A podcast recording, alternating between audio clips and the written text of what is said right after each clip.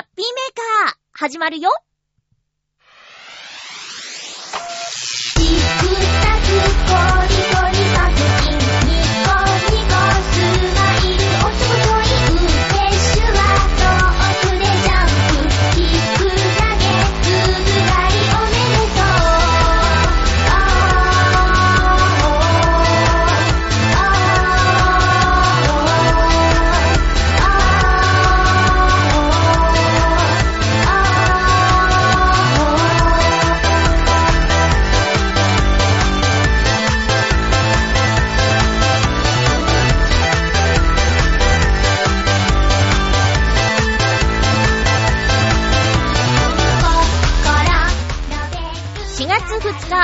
日、のハッピーメーカー。この番組は、ハッピーな時間を一緒に過ごしましょうというコンセプトのもと、ちょあへよ .com のサポートでお届けしております。新元号が発表されましたね。皆さんはどんな感じでその新しい元号を知りましたか？今日も最後まで1時間、よろしくお願いします。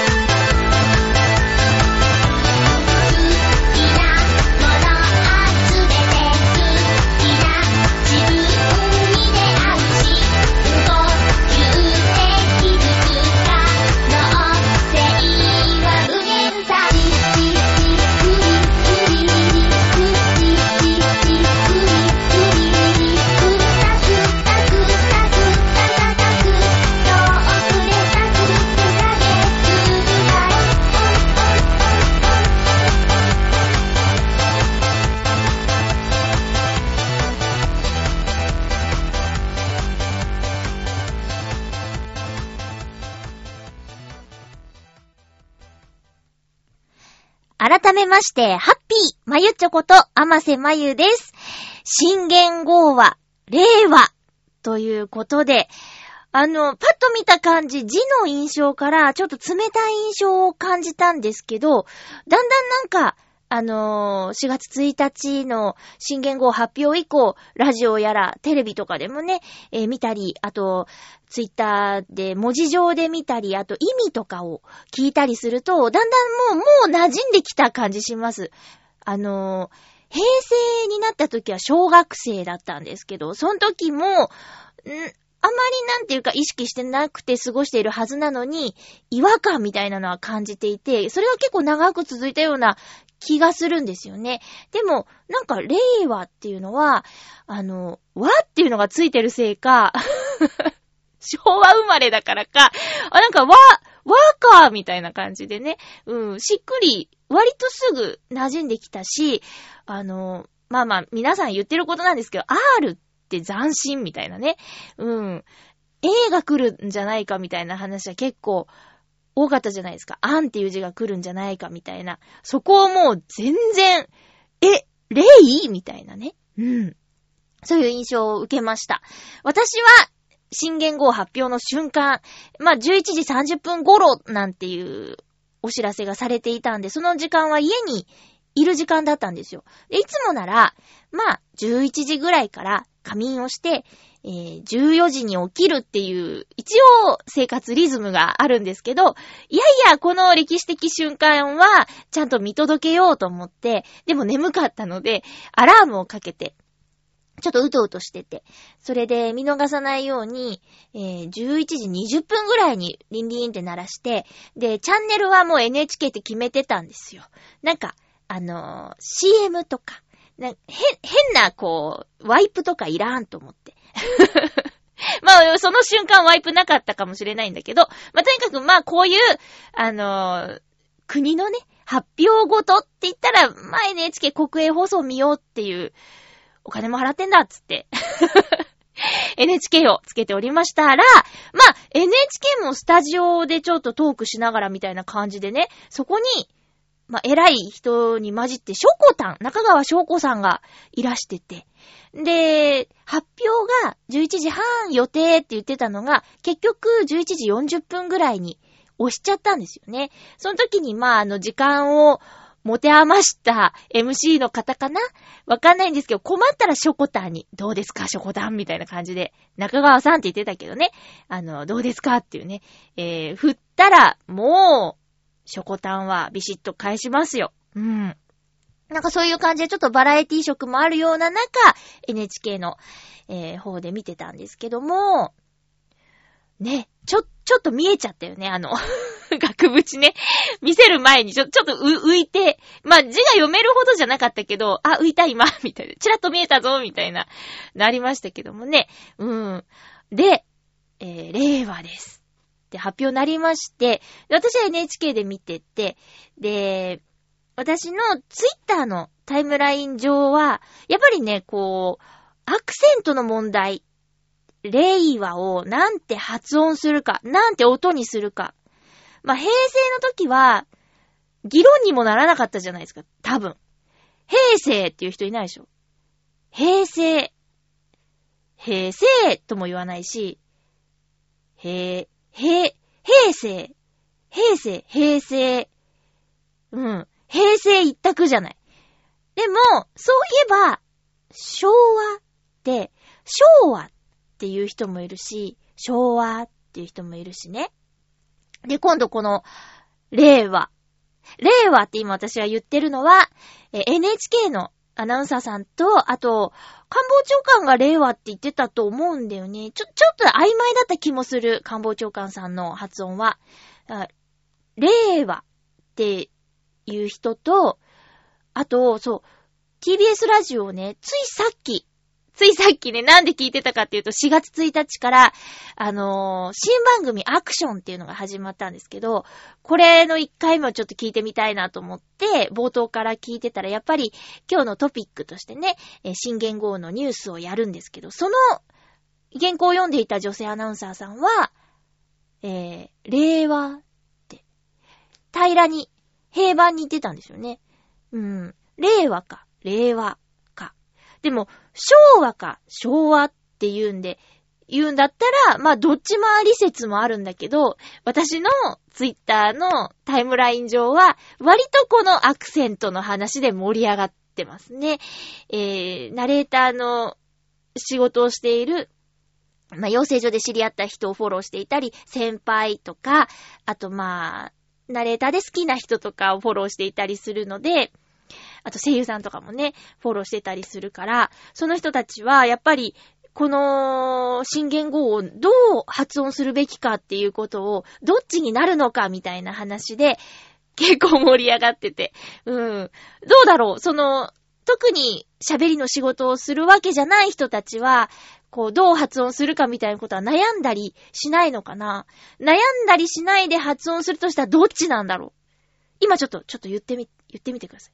新言語、正の新言語は、はい、どっちで言いましたかっていうね。令和か、令和か。うん。の二つだと思うんですけど、どっちだろうね。両方なんかなまあ、あんまりね、なんか、音ってそんなに問題じゃないのかもしれないし。そんなことよりもっていう話ですよね。うん。えー、っとね、この新言語、いろいろね、ちょっと、どういう意味があるのっていうの気になるところだと思うんですが、まあ、テレビとかでね、見てる人もいっぱいいると思うんですけれども、えー、万葉集から取った言葉だっていうことで、今までは中国の、えー、書物からの言葉を取ったとかいうのが多かったんだけど、初めて日本の、えー、万葉集からの言葉だっていうのはいいですね。あと、意味が、意味結構好きだったんだよな。えー、っとね。うんうん。令和には、人々が美しく心を寄せ合う中で文化が生まれ育つという意味があるというそうです。っていうね。なんか、いいね。文化が育つ、こう、年に、年にっていうかね、世代にしたいみたいな感じ。令和。なんかいい、いいなと思って。ただこの霊という漢字が、すごくあの、バランス取るの難しそうだよね。霊。うん。そうそうそう。まあまあまあまあ、令和元年が5月1日になったら、やってくるわけですけども、えー、令和元年に40代に突入です。私5月の、えー、終わりに誕生日が来たら40歳になるので、もう令和と共に、何ですか、人生の折り返しですよ。折り返しだよね !40 歳ってね、人生80、ま、100年時代って言うけど、100歳まで生きたいって、あんまり思ってないからな。ま、80年も生きられればいいや。っていうふうに思うと、折り返しです。新元号で折り返し。なんだろう？運命めいたものを感じますね。あと、中学卒、じゃあ、二十歳がミレニアムだったんですよ。うん。えー、っと、そうですね、2000年 ?2001 年 ?2000 年 ?2000 年の年に二十歳になったんです。そうだよねサバ読んでない なんかそういう節目が当たるなーって、ふと思いました。うん。ね。でね、ちょっと今回収録までに発掘できなかったんだけど、平成になった日の日記があるはずなんですよ、私の持ち物の中に。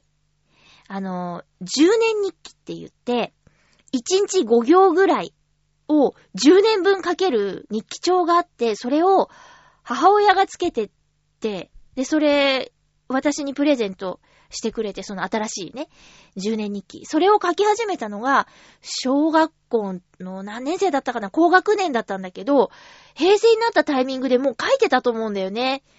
うん。あれね、ちょっと死ぬ前に処分しなきゃいけないやつなんだけど。もう、もうなんかもう、結構空白なんだけどね。書いてる時はなんかあった時みたいな感じで、とても人に見せられない日記帳なんで、いつか処分しなきゃいけないんだけど、ちょっとこう、平成の日に、平成になった日になんて書いてあるか、今日まで見つけたかったんだけどな、どっかやっちゃったんだよね。捨ててはないと思う、まだ。うん。ちょっとそれを発掘して、えー、読みたいと 思いますけども。それはあの、5月にね、新言語になった時とかに読むんかな？わかんないけど、まあ、ちょっと探してみるね。ということで、えー、新言語発表令和がやってくるっていうことで、えー、最近私お友達に誘い文句で、平成のうちに会おうよっていうね、いう風に LINE をしてんですけど、まあ、平成のうち、つまり4月中に会おうってことなんですけどね。なんか、こう、今喧嘩してる人は、こう、令和になったら、もう一回会おうっていう、これ、くどき文句っていうか、誘い文句があったら面白いねってつぶやいているライターさんがいたんだけど、令和になったら、あの、仲直りしようって。どんな喧嘩だよもう1ヶ月以上喧嘩してるってことだよね。あと、こう、やっぱり、言語がつくものとして私のとても身近にあるものは、仮面ライダーなんですけどね。昭和ライダー、平成ライダー、令和ライダーっていうね。令和ライダー。うーん。どうだろう なんかかっこよさがすごくない？だって R なんだよね。令和の、令、令ってね、こう昭和は S、平成は H、で R でしょ？これも、あの、タイムラインで、えー、よく見るやつなんですけど、えー、令和18年生まれは R18 だとか、なんかいろいろね、こう、ね、えー、いろいろちょっと意味がついちゃうと、やりづらいですけどね。うん。元年生まれは R1 で R1 みたいなね。じゃあ M なら M1 かみたいなね。あるんですけど。まあまあまあまあ、いろいろ。そりゃ増えていけば、そういうことも起こり得ますよ。令和元年。どんな、どんな、なんていうか、どんな世代っていうのかなうん、時代？時代になるのか。楽しみですね。こう、結構久しぶりでした。あの、なんだろうって待つワクワク感。うん。こう、ニュースで、後で、っていうかなんかうっかりネットで見ちゃうみたいなのよりも、あれ、11時半って言ってたのに、まだ出てこない、まだ出てこないで11時40分に発表、みたいな、あの瞬間、なかなかないじゃないですか。うん。まあ、仕事中でね、見れない人もたくさんいたと思うんですけども。なんか、良かったな。うん。見れて良かったなって思います。やっぱりね、区切りには立ち会いたいなと思うのは、ミハなんでしょうか。えー、浦安大市場がですね、3月31日に閉場、まあ、閉店というか、終わってしまいました。うん。これは改装して新しくするとかではなく、もう、浦安魚市場があの場所からなくなってしまうということだそうです。え、浦安魚市場っていう場所がね、私が住んでいる千葉県浦安市にあるんですけど、まあ、市場というと、まあ、築地とか豊洲とかイメージするかな。あと、地元に市場あるよなんていう人も結構いるかもしれないんですけど、浦安魚市場のすごいところは、あの、東西線の浦安駅から徒歩およそ、まあ、5分もかかないところにあるっていう駅地下みたいな。まあまあ、豊洲とかも駅地下なんだけど、うん。で、この浦安大市場って、まあ正直、正直そんなにいっぱい使ってたわけじゃないです、私。うん。あのー、ただ市場なので、えー、それぞれのお魚、お肉、お野菜、お花とか、あと、佃煮とか、うなぎとか、それぞれの専門店があるんですけど、えレストランというか、食堂も何店舗か入っていて、で、私は夜勤のお仕事も、え23の頃から2003年ぐらいからやってるんですけどね。2002年か。2003年ぐらいからやってるんだけど、えー、っと、夜勤明けでお腹すくんですよ。皆さんの夜ご飯のお腹になってるんですね。朝ご飯のあの、えー、モーニングとかじゃ足りないんです。普通に、がっつり定食が食べたいし、ラーメンとか食べられたら嬉しいしっていう時に、あの、仕事明けで、じゃあちゃんと食べようと思ったら、11時ぐらいまで待つのが普通じゃない。ランチタイムまで。朝行っても、じゃあファミレスとかあるけど、モーニングセットとかでしょ？そういうんじゃなくて、もうがっつり食べたいっていう時は、浦安大市場の中の食堂に行って、もうもうがっつり食べましたね。だから、お店で何か買うっていう回数よりも、食堂で食事をするっていう方が、浦安大市場の思い出としては、あるかな？うん。で、中でも、えっと、見立て食堂さんっていうね、カウンタータイプの、えー、お魚を料理。まあまあまあ、うん。新鮮なお魚料理が食べられる見立て食堂さんは、えー、個人的にもしょっちゅう行ったし、職場の誰か、お友達がね、誕生日だっていう時に、あの、特上海鮮丼をご馳走するっていうのが、まあ、一時ブームになって、私の中でブームになってて、で、確実に喜んでもらえるんですよ。うん。誕生日プレゼントは特上海鮮丼ねって言って、朝勤務終わってお腹ペコペコで、そのまま見立て食堂行って、まあ、カウンターなんで長居はできないんですけど、うわ美味しいって言って、もらえる。嬉しい。で、食べた後、スタバとか行って、ちょっとフラペチーノをご馳走するみたいな。で、この子誕生日なんですよって言って、なんか書いてもらうみたいなのが、コースだった時があったりとか、うん。あと、こう、中華料理のお店があって、で、そこのワンタンラーメンかななんか正式名称ちょっと曖昧で申し訳ないんだけど、ワンタンがたくさん入ってるラーメンがね、すっごく好きだったんですよね。えっとね、中国飯店っていう店名なんだけど、えー、ここね、まあまあ、つまり最終日に3月31日の夜勤明けに、あ、そうだ、今日で終わってしまうんだって言って、まあまあ覗きに行きたいと思って夜勤明けで行ったんです。そしたら、あの、中国飯店の前、もうすごい行列で、最後にみんな食べたかったのかな。あとは、見立て食堂さんは、秋頃にもうすでに移転してって、別の店舗に行っちゃってるので、もう、その、う浦安大市場にはないし、あと結構もう、平常前に店じまいしちゃってるお店とかが多くっ、えー、その3月31日で営業していたお店はもう、うーん、半分以下だったと思うんだよね。うーん。で、中でもあの、有名なね、漁港というバンドの森田釣り竿さんのお店、伊豆銀さん。ここすごい賑わってましたね。うん。で、伊豆銀さんも、堀江という浦安の地域、堀江っていう場所に、あの、新店舗オープンさせてるので、魚市場が、魚市場がなくなっても、堀江に行けば、釣り竿さんのお店はあるんだけども、やっぱりあの、市場の中の伊豆銀さんで最後買い物したいっていう人が結構来てて、で、私も、やっぱあの、ちょ、ちょっとだけ顔見知りというか、まあまあ、うーん、あんまり親しいとかじゃないよ。お会いして言葉を交わしたことがあるという感じ。だから、まあ、最後買い物するなら伊豆銀さんでと思ってて、お店の前行ったら取材の人も来てたし、お客さんがいっぱいだし。で、そんな状態になるってもう分かってたんでしょうね。お手伝いの方も結構いらしてたんで、で、釣り竿さんに一言、あの、浦安市場お疲れ様でしたって声かけたかったんだけど、もうもう常連さんがいっぱいいらっしゃってたから、私なんか、あの、たまにしか行かない たまに行ったら、全然来ねえじゃねえかって怒られちゃうような、怒るって言って愛、愛を持ってね、もっと魚食え、この野郎って言われちゃうんだけど、うん。もうもうもう、あの、お手伝いの方に、すいません、ちょっといいですかって言って、物を、物、マグロの物を、もうすごい美味しいんだ。うーん。いやいや、正直私のお財布事情から言うと高いから、ほんとしょっちゅうはいけないんですよ。でもほんとたまーに、たまーに、ほんたまー、ほんとにたまーにです。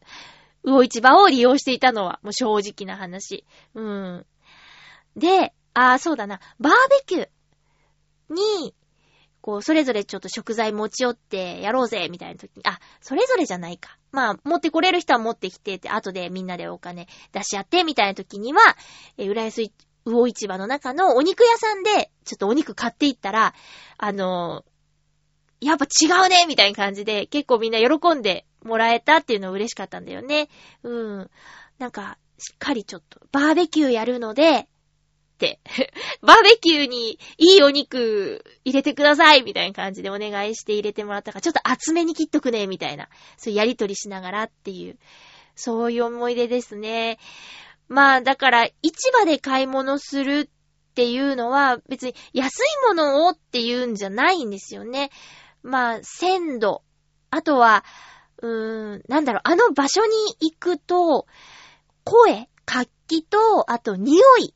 まあ、苦手っていう人もいると思うんですけど、あの、市場の匂い、あれが、もう、ね、嗅げない、嗅げないっていうか、か、体験できないんだなって思うとちょっとやっぱり、なくなっちゃうって思うと、寂しいもんありますね。しょっちゅうは使ってなかったくせにっていうのあるんですけど、だからなんか、思うんですけど、こう、浦安の中の飲食店。えー、っと、うーん、アスパラガスさんっていうお店があってね、そこのパスタ、なんか、パスタの中にエビがこうトッピングで入ってるそのエビがね、すごく大きいのは、これ浦安大市場で仕入れてんのかななんて勝手に思ってたりとかして違うかもしれないんだけど、だからその、浦安市内の飲食店で、魚介、まあ、お肉もだけど、その、浦安大市場から仕入れてた人たちは、大変になっちゃうねーっていうふうにね、思ってて、また、遠く、それこそ東洋数とかに行って買い付けなきゃいけなくなっちゃうんだとしたら、その分のあの、ね、移動の時間とかがまた、これまでと変わっちゃうのかなーなんていうのもね、思ったりとかして。で、森田釣り竿さんのツイートによると、もう早速工事が始まってるみたいで、うーん、まああの跡地結構広い場所だからどうなっちゃうんだろうね。で、えー、埋め立てじゃない地盤だから、なんか大きなマンションでも建っちゃうのかな浦安に住みたい人はいっぱいいるもんね。うーん。まあまあそういうね、こう、3月31日で、えー、浦安大市場がえー、終わってしまいました。そこの現場にちょっと行ってきましたっていうお話でした。えっと、じゃあコーナー行きましょう。ハッピーごくごくなんか今日冒頭から声変だったよねなんでだろう。えっと、桜が、すごいね、桜が。もう、浦安は、まあ、でもまだ満開じゃないの。えー、6、7ぐらいかな。まあ、場所、日当たりによっては、もっと開いてるところもあると思うんですけど、えー、私の通勤している会社の門のところに、大きな桜の木があるんですけど、その状況を見ると、まあ、6か7ぐらいじゃないかなって。うん、まだつぼみが見えるので、まだかな。で、えー、私、お花見をね、会社の人としようって言ってて、で、最初は土曜日って言ってたんだけど、土曜日はなんか天気がよろしくないっていうことで、月曜日、まあ、今日の予定にしてたら、なんか、最低気温が6度とかになってて、で、最近最低気温6度の日、結構寒いなって思ってたんで、ちょっと寒い中、外で飲食するの嫌だなと思って、さらに延期したんですよ。その延期した日まで桜が持つかどうかっていうのが私の今の一番の心配事です。そんな中で今日のごくごくアイテムは期間限定桜ミルクティーリプトンさんのです。いただきます。これ500ミリ紙パックのやつですね。うん。うわぁ桜うん。なんか、日本の桜の雰囲気というよりも、海外の桜キャンディーみたいなちょっと強めうん、強めだな。ピンクって感じする。こう日本の、あの、ソメイヨシノがね、よく、桜といえばソメイヨシノだけど、か、ピンクというよりも白っぽいでしょ？そういう味じゃなくて ピンクっぽい味がする。うん。めちゃくちゃ飲んじゃった。グビグビだって。あ、でも美味しいです。うん。来週になったら、もう桜散っちゃってるかなと思って 今日選んでみました。期間限定。桜ミルクティーリプトンさんです。えー、ということで。あ、そうだ。先週、結構な時間割いておしゃべりした、あの、会社の新人さんの話、めちゃくちゃ可愛い子が入ってきたんですよっていう話ね、やめちゃいました。新人さんやめちゃいました悲しい。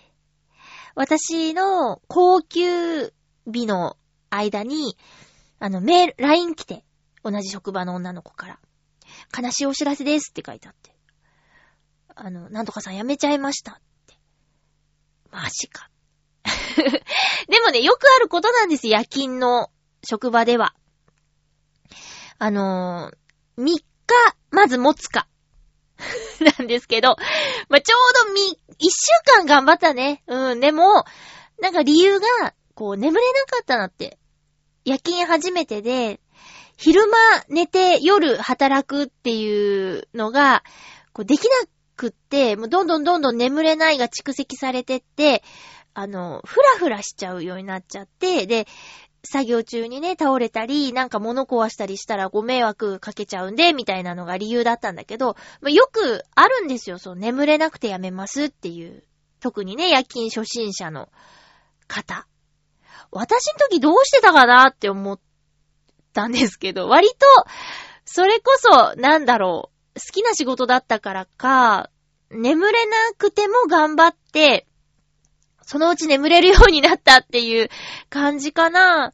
でも、そうはいかない人だっているからね。もう無理して体壊すよりもずっといいよ。あのね、病院に通って、睡眠薬飲みながら昼間、無理やり寝て働いてた子もいたけど、一年持たなかったもんね。うん。やっぱ向き不向きがあるし、人間は暗い時間は寝るものです。そう、そう思います。あの、自然の、えー、摂理というのはそういうものです。ねえ、だからね、あの、今回やめちゃって、残念だけど、うん、まあまあまあ、しょうがない。みんな元気ないよ もう、もう、えー、立ち直ってきたけど、やっぱやめたっていう日の2、3日は、なんかね、やっぱちょっとね、ああっていう感じがね、あった。うん。で、もう何日か経てば、私にも優しくしてくれるようになった。いる人を相手にするしかないな、みたいな感じでしょうか。もういいんですけど。まあ、そう、そんな感じでしたよ、私の一週間。うん。あ、他にも、まあ時間があったらね、話そうかなって思うことあるんですけど、お便りをご紹介しましょう。あ、そうだ。テーマがありましたね。ハッピートークえー、テーマは、えー、っとね、平成を振り返るというテーマ。まあ、今回だけじゃなくて、気が向いたら、あの、平成中はこのテーマでいきたいと思うので、あの、気が向いたら、平成振り返ってみてください、皆さんも。えー、まずは、ハッピーネーム、七星さんです。ありがとうございます。まゆちょハッピー、ハッピー？スパイダーバースは、この前、幼女戦記行ったために予算がない七星です。レンタル待ちですかね？ということですが、本題。さて、平成を振り返るということですが、暗い話になって申し訳ないのですが。あー、いいよいいよ。青春を棒に振ったなという気がします。そうか。俗に言う青春時代は高校から大学ですが、そうなの？中学もじゃない？えー、その頃からうつ病とかにかかっては治りの繰り返しをしており、新社会人になってさらに重くなったという感じです。悪いことばかりじゃないとは思います。まゆっちょのラジオも毎週聞けてますし、今のおじさんと言われる世代になって中学時代にやってたテーブルトーク RPG を再開できました。とあるプロレスラーが言った、人は年を取るが老いるものではないというのを胸に、新言語も頑張っていきたいと思います。とりあえず、このメールが読まれる頃には、履歴書1枚送っているので、良い結果が来ればなぁと思います。それでは、ということでありがとうございます。結果どうでしたか？まあ、履歴書1枚ぐらいじゃね。履歴書100枚とか普通に送るんでしょ？今の就活って。一枚でね、受かったらすごいし、ダメでも全然全然これからこれからって感じですよ。えー、っと、暗い話でもいいですよ。私がでも、チャラチャラしちゃうけどね。それで怒らないでね。私も一緒になって暗くなったらもう、ズーン、ズーン、ズーンってなっちゃうでしょまあ、あえて明るく振る舞いますからね。青春を棒に振ったな。うーん。そうか。まあでも、自分がどう思うかじゃない？だそういう意味では、七星さんは悪いことばかりじゃないって言えてるから、全然いいと思うけどね。私の人生だって、自分はいいと思ってるけど、見る人が見たら、あの、声優になるとか言って、上京して、結局なんか中途半端で、みたいな風に思ってる人いると思うよ。それに、離婚歴もあるし、離婚とかして、みたいなね。で、まあまあまあまあまあまあ、子供がいないことだって、なんかね、言う人だっているんじゃない？見る人が見れば、そういう風に見られてしまうよ。だから私だって人生棒に振ってるねって思ってる人いるんじゃないかな。でも、自分はそう思ってないから、いいんです。七星さんも、あの、青春棒に振ったなって思ってる反面で、悪いことばかりじゃないって、思えてるから強いんだよね。うん。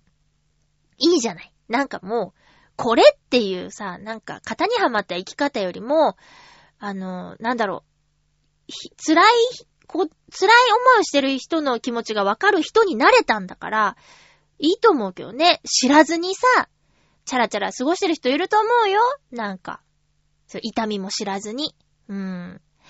だから、もう私もね、だから七星さんのことを分かってあげられてないところがいっぱいあると思うんですけども、それはもう人、それぞれに思いの数はあるから、うーん、全部を分かってますっていう方がうさんくさいでしょ うん。で、でもまあ、そんな違う生き方をしてきた私と七星さんが、こうやってラジオという、え媒体を通じてね、今やりとりができてるっていうのは面白いと感じませんか？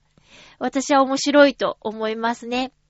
で、これからもね、あの、体調がいい時も悪い時も、元気な時もそうじゃない時もあると思うんですけども、えー、この番組は、そういえば、ハッピーメーカーってあったなって、帰って来られるように、ま、私もできるだけ長く続けていきたいなとは思っています。うん。よ？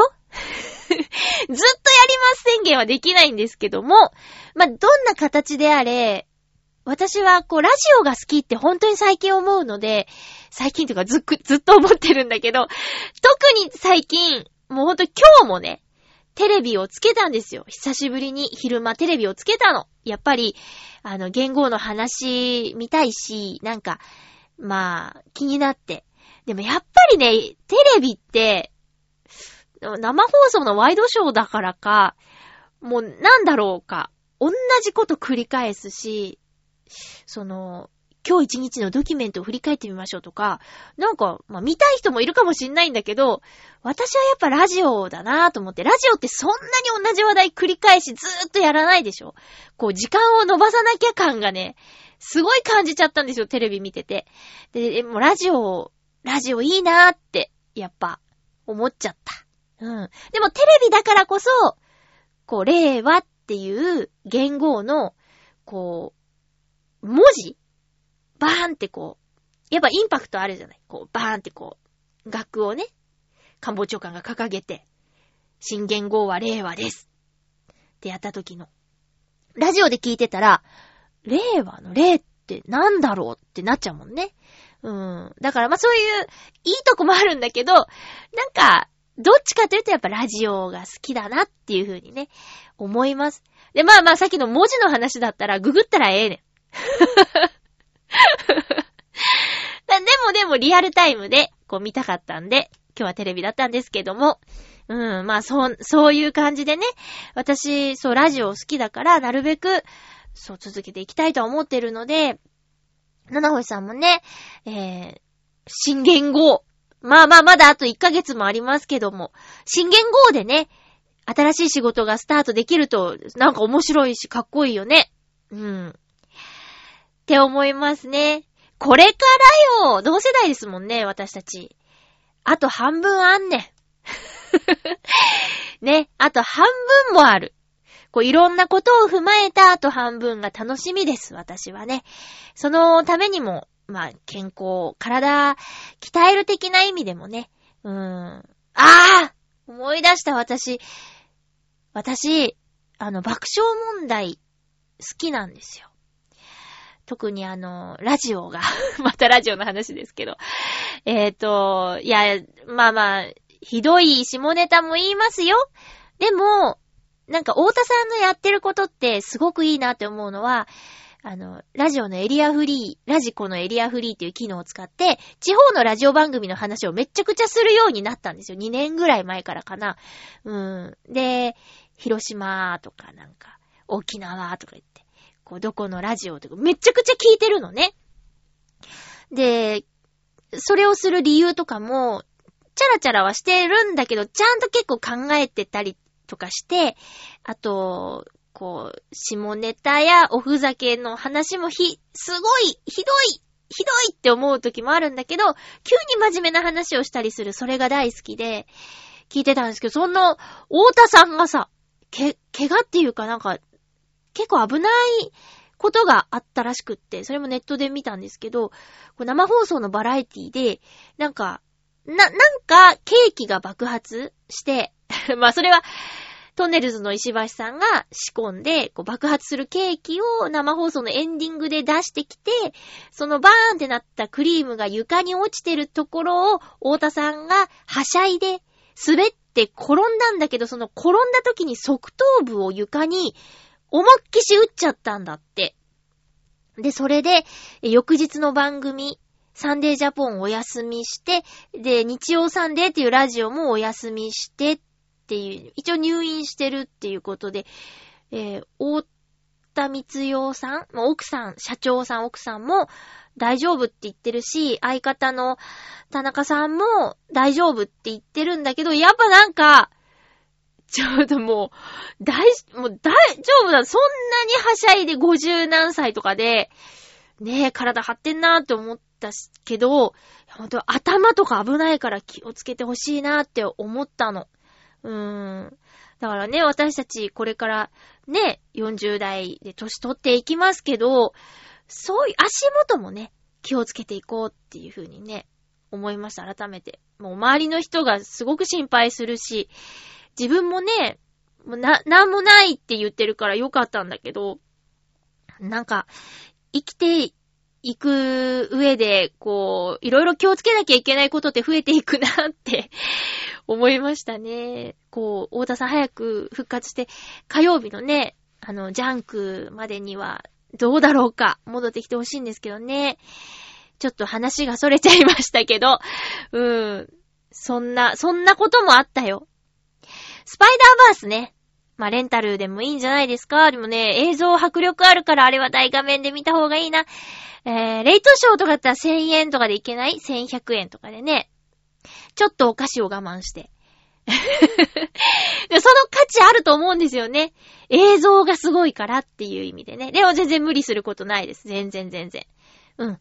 えー、続きましてテーマにいただいているのは、フクロウのキスさん。ありがとうございます。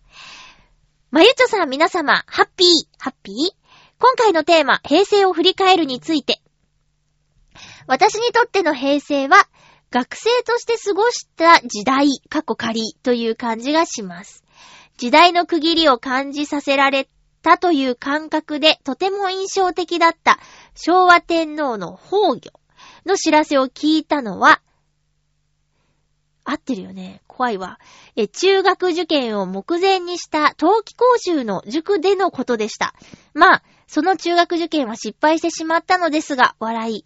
その後、高校、短大を経て4年生の大学に編入して、大学院の博士課程まで進んでから中退。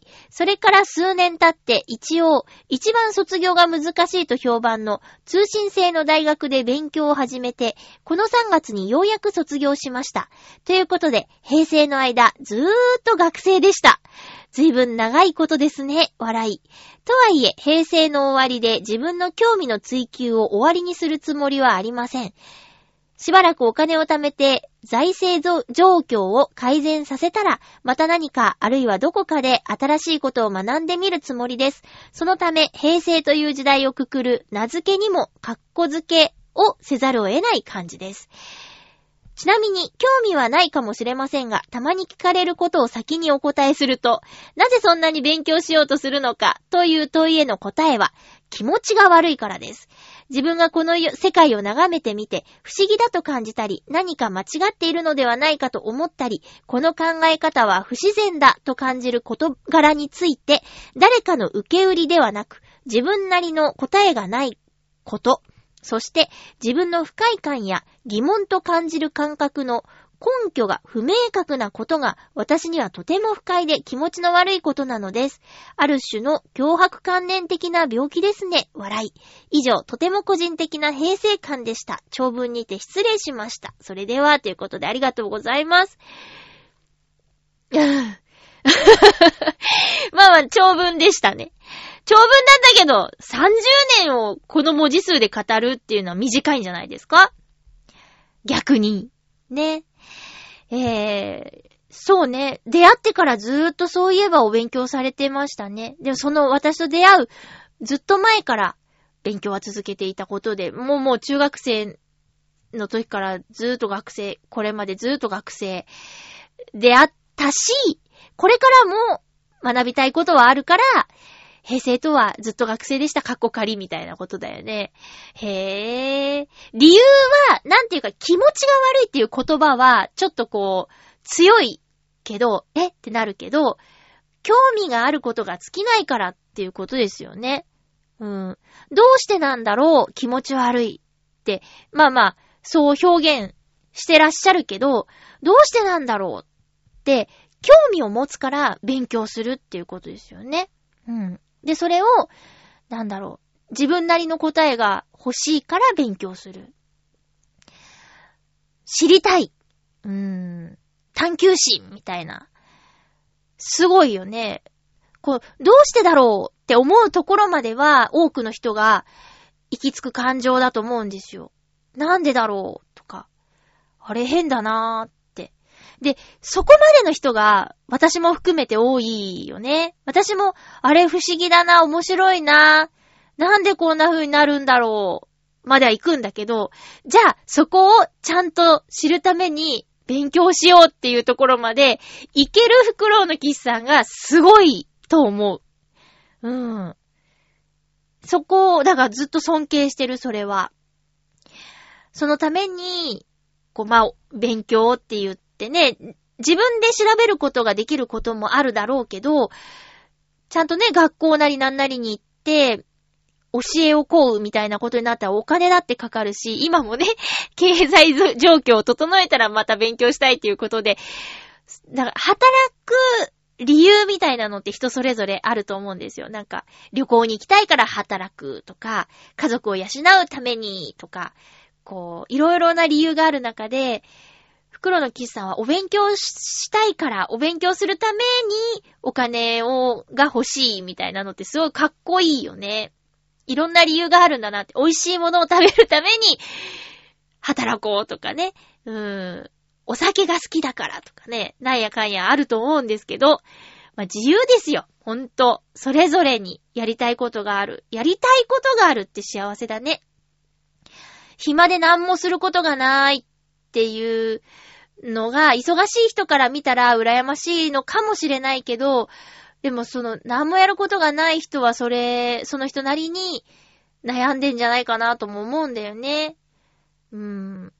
なんか、私は結構やりたいことがある方で、いつも時間がもっとあればいいのに、とかって思っちゃう方なんだけど、な、なんだかなこう、でも、でも、袋のキスさんの生き方を見てると、私はもっと時間の使い方がうまくすれば、いろんなことまだまだできるんじゃないかって思ったりします。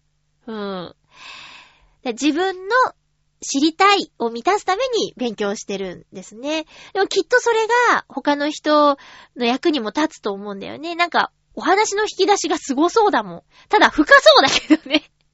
そこまで言われてもわからんっていうところまで知ってそうだけどね。うん。まあまあでもこれからも、えー、あ、とりあえず、卒業するのが難しいと言われていた大学の卒業は、平成のうちにできそうっていうことなんですよね。で、その先はまたこれから考えるっていうことで、すごいな。平成たって31年間あったわけでしょ ?30 年とちょっとか。ねえ。とりあえずお疲れ様でした。うん。なんかこんなに勉強されてる方がこのハッピーメーカーを聞いているっていうのがね、たまにすごくドキドキしちゃうんだよね。大丈夫かなーって。大丈夫かしらってなるんだけどね。まあなんかありがたいですよ。もう、こういう、黒のキスさんに、こう、ハッピーメーカー聞いてくれ、聞いてもらえてて、で、テーマですよって言ったら、メールくれるっていう、ってことは、テーマとかない時でも聞いてくれてるっていうことだもんね。うん。だって聞いてないとテーマがあるかないかわかんないんだもん。特にね、その件で告知とかしてないから。ありがとうございます。ちょっと恥ずかしくもなるんだけどね。えー、新しい、なんだっけ、令和の時代も、いろんなことを吸収していけるといいですね。ありがとうございます。ということで、テーマトークには2通今回いただいたんですけど、平成を振り返るは、じゃあ今回お便りいただいたお二人も別の切り口からとかでもいいので、で、今聞いてる皆さんもちょっと平成振り返る的な、えー、メール、ちょっと今月、待ってみようかなって思います。よろしくお願いします。えー、続きましては、ふつおたをご紹介しましょう。ふつおた、青のインプレッサさん、ありがとうございます。まゆちょさん、ハッピーでございます。ハッピーでございます。いやー、先週の放送で、森岡のミニ四駆のテストですが、企業名を書くのはまずいかなと思いましてね。全然いいよ。だってスポンサーとかないんだもん。ディズニーランド行ってきたとか言ってんじゃん、私。企業名とか全然大丈夫でしょなんか、すっごい悪口とか書いてあったら私が読みませんけど、楽しかったとか、例えばミニ四駆のイベント行ってきましたとかだったら全然悪いことなくないですか？うん、大丈夫ですよ。こっちで、やばそうなのは読みません。全然書いてくれていいです。私がわかんないんだもん、書いてくれないと。うん。えー、企業名の名前を書くのはまずくないです。えー、実は、あるパーツのテストをしてほしいというミニ四駆のお店さんに頼まれており、欲しいとミニ四駆のお店さんに頼まれており、盛岡まで遠征をしたのです。あ、そういうんじゃまずいのかな？わかんない。えわかんないよ。だって、青のインプレッサーさんの仕事として？ちょ、よくわからんな。ほんとわかんないんですよ。えー、今後はパーツの設計を、CAD をやる予定で、その勉強しなきゃいけないし、7月にまた盛岡に行ってくる予定です。いや、ミニ四駆パーツの開発がとんでもない方向に行きました。ではでは。え？開発？うーん。お客さんじゃないのか。わかんない。うん、わかんないわかんないよそういう意味で書いちゃダメとか、うーん、か、か、開発者だったらダメなんじゃない？もうわかんない。情報が足りない。どうしたらいいの？え青のインプレッサーさんってすごい人なの？ミニ四駆のなんかを作る人なの？わかんないよ。自己判断でお願いします。でも、あの、なんていうか、リスナーさんと私が、青のインプレッサさんのメールを読んで、わかるように書いてほしい。お願いします。書けないことは書かなくていい。でも、なるべくわかりやすく書いてほしい。その、書けることを。書けないことは書かないで。言っちゃいけないことは言わないで。それは多分会社間のお話だと思うので、そこまではわからないので、えー、メールでちゃんと完結するように、わかるように書いてください。すいません。わかんない。これ読んでよかったのかな？キャド、わかんない。キャド。えー、続きまして もう、ごめんなさいね。ハッピーネーム、小原茂久さんからの、ふつおたです。ありがとうございます。まゆちょ、ハッピー、ハッピー。いつも楽しく聞かせていただいています。桜も咲いてきて、職場の目の前の桜通りも、花たちがトンネルを作ってくれています。なんて素敵な表現なんだ。あ、行きましたよ、ミラコロ。とっても美味しかったです。そのご報告はまた後日させていただきます。あれ、聞けないの今回。たくさんお話をしたいことがありすぎて迷ってしまうのですが、嬉しいですね。今日はずうずうしく、18日のユースタイルについて堂々と告知させていただきたいです。いつもラジオの中でも紹介してくださり、本当にありがとうございます。っていうお便りなんですけど、これ、途中で送っちゃったのかな？堂々と告知させていただきたいですっていう割にはちょっとあまり中身のことが書いてない。もしよかったら来週どんな感じのライブになりそうかとか、来たらこんないいことがあるよみたいな。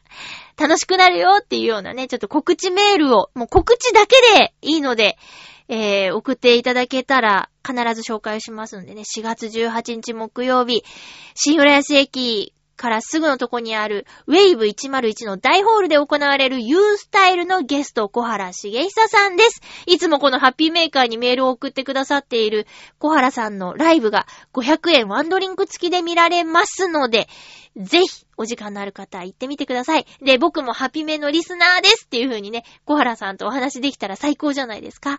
で、もちろん、チョアヘオファミリーの洋一郎さん、そして、えー、っと、あれ そう。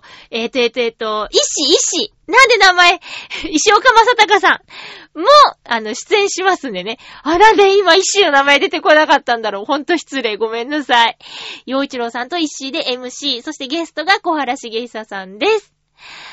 石に言わないでね、名前が出てこなかったって。ということで、えー、小原さん、ミラコロ行ったお話も聞きたいんですけど、えっ、ー、と、まあまあまあまあ、とにかく今月あと半月ぐらいでね、ユースタイルのゲストっていうことなんでね、えー、ぜひ。ああ、そういえば私、あの、とりあえずエントリーしました。音楽村ボリューム8。えー、ウクレレ弾き語りでエントリーしたんですけど、ちょっと状況によっては、出演どうかなわかんないけど、チョアヘヨのお手伝いの人手次第かなっていうね、全然足りないってなったらもう出演よりもちょっとチョアヘヨのお手伝い優先かなって思ってるんでね。えちなみに音楽村ボリューム8は6月9日日曜日、ウェーブ101です。去年とかリスナーさん、ね、ほとんど来てくださらなかったから寂しかったよ。なかなか会える機会ないんでね、ぜひ来てほしいなと思います。えー、まあまあ、あの、エントリーしたけど、応募者多数の場合は、え選考があるし、えー、出られない、歌えないかもしれないんだけど、でもどのみちチョアヘヨのお手伝いで会場にはいるので、会いに来てください、久しぶりに。ミンチさん、元気？ライブといえばミンチさんだからね。えー、会いに来てほしいなと思います。次回の放送は4月9日、収録は4月7日日曜日を予定しておりますが、えー、状況により前後する可能性がありますので、お便り絶対読んでくださいっていう人は、えー、早めに送ってください。読めない時はごめんなさい。えー、ということで、今週ちょっと寒い日があるんだよね。朝とか寒い日があるんだけども、えー、っと、週末は高そうですね。お花見まで桜持たなかったらピクニックってことで、みたいにしてますけど、皆さんはお花見行きましたか？どうですかね？私とりあえず目黒川と、目黒川沿いにね、親戚住んでてラッキーみたいなね。それとあと、九段下のお堀の桜、まだ2、3部咲きの頃に見に行きましたけども。まあ短い間しか会えないお花なんでね、ぜひたくさん見たいなと思ってます。お相手は、まゆちょこと、あませまゆでした。また来週、ハッピーな時間を一緒に過ごしましょう。ハッピー。